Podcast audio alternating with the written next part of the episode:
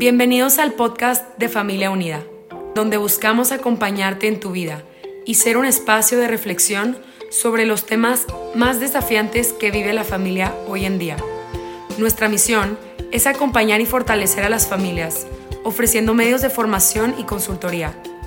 Gracias por permitirnos llegar hasta ti.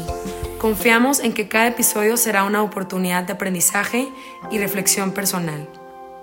Las opiniones aquí expresadas son exclusivas del autor y no representan la postura de Familia Unida Internacional. Bienvenidos a este segundo episodio de la serie Cierres y Oportunidades. Soy Alicia Contró, colaborando para Familia Unida, y hoy quiero platicar con ustedes de cara a este verano que comienza de algunos típicos puntos de conflicto que podemos tener en nuestra familia. Número uno, empezando por el matrimonio, por la pareja, el presupuesto. Me parece importante tomar en cuenta que a veces cuando platicamos del verano y cómo podemos aprovecharlo, se nos olvida que esto implica presupuesto, salir a algún lugar, preparar X cosa. Entonces, ¿por qué no empezamos por el punto de inicio de platicar juntos a decir qué podemos esperar de este verano, qué podremos gastar, a lo mejor si ya se planearon o no, si habrá vacaciones familiares o no, o las vacaciones será este cambio de rutina, pasar tiempo en casa de los abuelos si viven en la ciudad donde tú estás, eh, o con amigos, o simplemente el cambio en la rutina si va a haber presupuesto para campos, em, campos de los niños, campitos de estos de actividades diversas como de arte, de deporte em, o cuidado de los hijos al no estar en la escuela mientras papá y mamá eh, trabajan. Todo esto me parece súper importante. Número uno, no suponer las cosas, sino hablarlas y hablarlas con claridad y con serenidad viendo, y de esto voy a seguir repitiendo mucho durante los siguientes episodios, que este diálogo se necesita dar desde lo que vemos, lo que pensamos y lo que sentimos, escuchando adecuadamente al otro. Esto quiere decir no esperando a responderle o a rebatirle su punto. Podremos entendernos mejor y llegar a acuerdos en el punto económico, en este caso, si tenemos una escucha activa. Y bueno, para esto hay otros mucho más expertos que yo, pero me parece importante ponerlo sobre la mesa. Un hablar sobre el presupuesto en pareja, con realismo y sin compararnos con nadie más. Ojo, aquí puede a veces servir mm, pues ausentarnos un poco de las redes sociales. Y qué privilegio que nos estén escuchando en la plataforma de su preferencia, pero a veces estar demasiado metidos en, nuestros dispositivos, específicamente en las redes sociales donde podemos ver lo que otros comparten, nuestros compañeros de vida, en el sentido de otras mamás, otros papás, a veces se vuelve un problema en nuestra contra porque crean expectativas de algo que el día de hoy en nuestra familia quizá no es así. Te invito a que hagas un radar personal, qué pensamientos, qué sentimientos pasan por tu cabeza cuando vemos lo que otros hacen.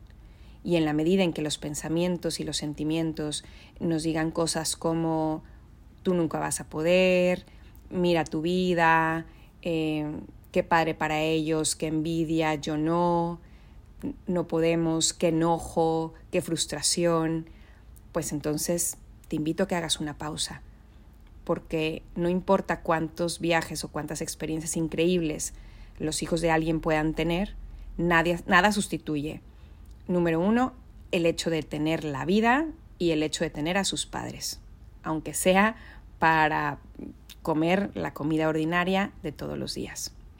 Además, recordemos, todos los que tenemos varias décadas encima, generalmente lo que más recuerdas de tu familia son, son cosas ordinarias. En lo ordinario es donde está eh, la magia de la vida familiar. Y esto se traduce al hablar de nuestro presupuesto sin culpa y sin un estrés agregado por expectativas externas o internas que en el fondo no contribuyen a nuestra felicidad verdadera. Bien, paso al segundo punto de conflicto típico, que son horarios. Miren, no soy experta en cómo establecer una dinámica familiar funcional. Para eso habrá gente buenísima que te pueda ayudar a establecer técnicas específicas para que esto se cumpla. Pero yo hoy te quiero poner sobre la mesa algunos puntos a tomar en cuenta. Número uno, poner como prioridad el sueño de todos los miembros de la familia. Platicábamos al inicio del primer episodio como para algunos, incluyéndome, llegar al fin del ciclo escolar es como haber corrido varios maratones. En esto, la vida se hace muy cansada. El verano puede ser un momento ideal para recuperar nuestro sueño, que aunque los médicos dicen que no se recupera del todo, pero al menos para, para descansar, para descansar y volver a tener ciertos hábitos.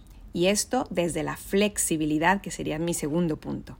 Tenemos que aprender que estos horarios tienen que ser desde la flexibilidad de imprevistos, cosas que cambian, em, una vida de familia que no está tan rígida y establecida como en el día a día de un ciclo escolar.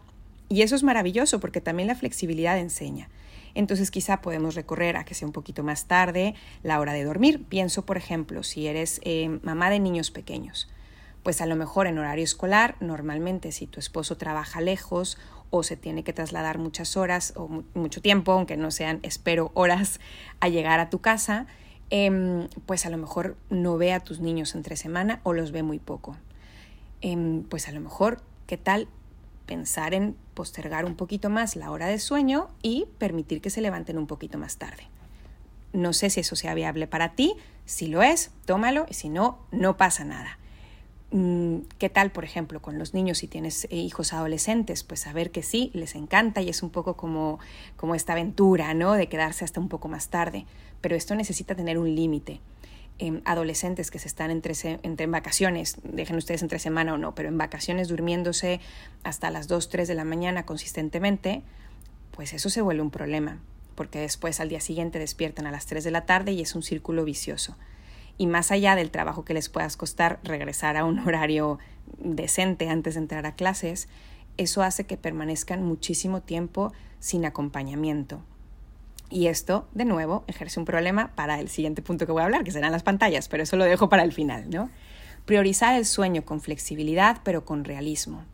En horarios, eh, también cuidar horario de comida, que favorezcan la convivencia. Hay muchos estudios que nos hablan de la importancia de buscar tener al menos una comida en familia al día. e importante, ¿eh? que esta comida al día no sea para regañar, para recriminar, para nada más estar quejándonos de todo lo que no está funcionando, sino una comida al día en donde podamos reírnos, contar chistes, eh, platicar de aquello que hemos descubierto, eh, anécdotas, o sea, conversar. Y si no, te propongo un reto no lo hagan o no se los recomiendo hacer como esposos porque yo no quiero ser culpable de riñas entre nosotros, pero mm, vete a comer con un amigo, con una amiga y pídele que en los primeros 10 minutos de esa reunión se la pase corrigiendo lo que hagas. Te vas a comer otra papita si no ha llegado todavía el primer plato, eh, qué rápido te tomas la sopa, sorbes muy fuerte. Oigan, yo no sé ustedes, pero si una amiga empieza a decirme esto, a mí me dan ganas de levantarme e irme.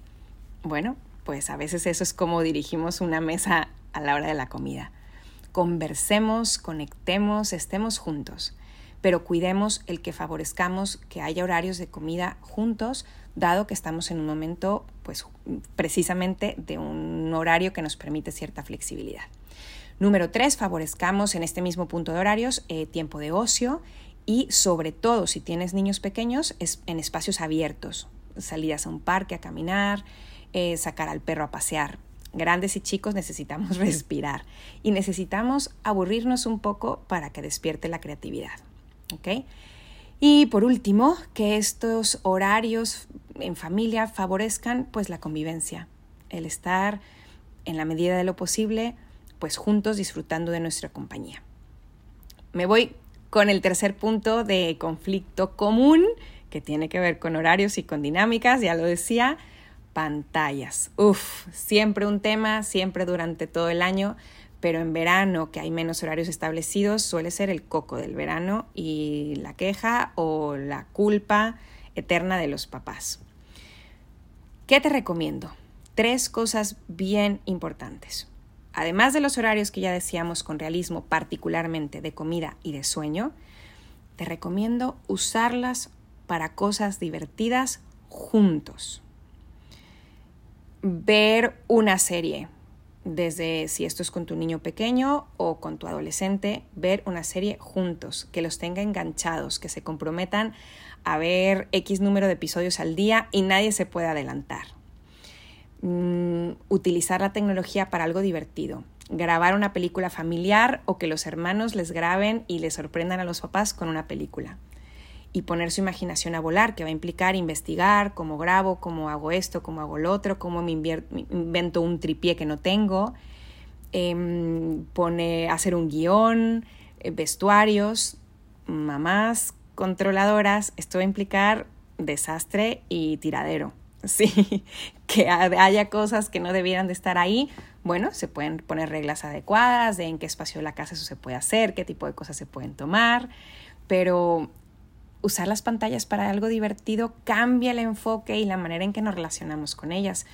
Pedirles a los hijos que nos enseñen a usar algún videojuego o buscar de estos juegos retro y ponernos a jugar con ellos algo que nosotros jugábamos cuando éramos más chicos que me dicen, por ejemplo, hacer un álbum de fotos familiar del año y en lugar de que lo haga la, mamá, pues pedirle colaboración o que ellos dirijan esta selección de fotos y que ellos lo vayan haciendo. Los niños desde primaria pueden aprender a hacer esto perfectamente y que nos sorprendan con el álbum de fotos familiar del año que ellos han, han puesto juntos, después llevarlo a imprimir y que esto sea como el proyecto familiar a lo mejor conectar con un amigo o con un pariente diferente cada día o uno cada semana y proponernos, ¿no? Ahora hablar con este tío, con esta abuela, em, que ellos tengan una lista de sus amigos a los, quienes, a los cuales quieren llamar y entonces un día hablan con uno o cada tercer día con otro y después de ahí pueden surgir em, planes para verse a ir al cine juntos o ir al parque o hacer unas retas de FIFA en línea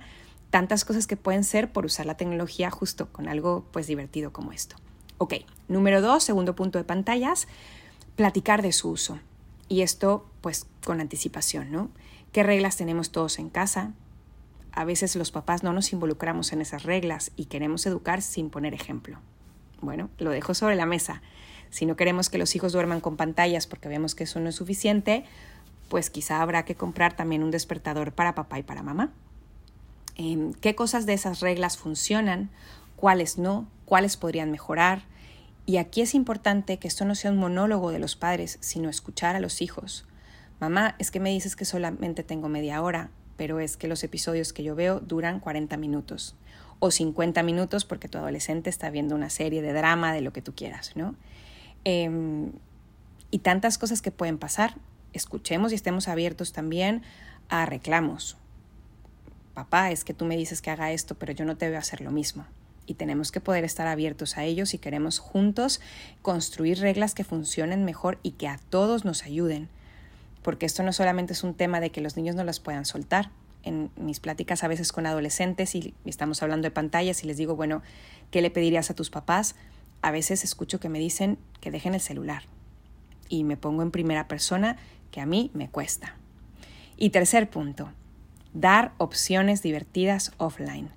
A veces nos la pasamos quejándonos de que los hijos están todo el tiempo metidos en pantallas, pero es que no damos opciones divertidas, atractivas, fuera de ellas. Entonces, qué maravilla que su uso lo propongamos con cosas divertidas, pero también me parece igual de importante que si decimos que tiene que haber un límite y dentro de un balance de actividades, dentro de la flexibilidad, porque no soy partidaria del número de, horas o de minutos que pasan en una pantalla, porque todo va a depender de su uso, de su finalidad, del termómetro emocional, de muchísimas cosas, ¿ok? Pero definitivamente detrás de ello tiene que haber opciones en donde el mundo offline sea atractivo. Si papá y mamá estamos peleando todo el tiempo, pues mi hijo va a estar, querer estar alejado del mundo que le rodea y está mejor un mundo que sí controla en línea. Si papá o mamá estamos ocupados todo el tiempo, no podemos conectar con ellos. Em, si justo no prohibimos, prohibimos cualquier cosa más bien, si prohibimos cualquier cosa, si nada de lo que proponen desde su ocio y creatividad nos parece, pues entonces se vuelve complejo. Necesitamos podernos abrir y estar dispuestos a involucrarnos en primera persona para presentar alternativas, sí, realistas, sí, viables, pero a partir de la escucha que hagamos a nuestros hijos para que haya un atractivo a dejar ese mundo digital, ese mundo online y hacer otras cosas que sean también de provecho, porque no todo lo que pasa en el mundo online es desaprovecharse, ¿no? desaprovechable, sino también estas cosas afuera que puedan ser eh, de provecho para ellos. ¿Qué opciones, qué conexión eh, con nosotros y con otras personas estamos promoviendo? ¿Ok? Entonces, puntos de conflicto, presupuesto, horarios, pantallas. Papás, todo esto se resuelve si se fijan con un punto común que es desde la conexión. Desde la conexión de papá y mamá para hablar de presupuesto, para hablar de horarios. Creo que no lo dije cuando hablábamos de horarios, pero mamás, por favor, involucremos a los papás en estos puntos de vista. ¿Por qué? Porque ellos tienen una visión complementaria de nuestra vida familiar. Y ambas son indispensables. Complementario quiere decir que son distintos, pero que son valiosos en sí mismos. ¿ok? Entonces, presupuesto, horarios, pantallas, lo mismo involucrarnos mutuamente, pero en el fondo esta comunicación, esta conexión para conectar con los hijos en la hora de la comida, para conectar en sus necesidades, para proponer actividades divertidas, para escuchar sus propuestas y juntos favorecer un ambiente familiar aprovechable que se vuelva una verdadera oportunidad de conexión con los hijos este verano que ese será justo el punto del que hablaremos en el siguiente episodio, cómo seguimos conectando con nuestros hijos en esta oportunidad del verano que tenemos delante.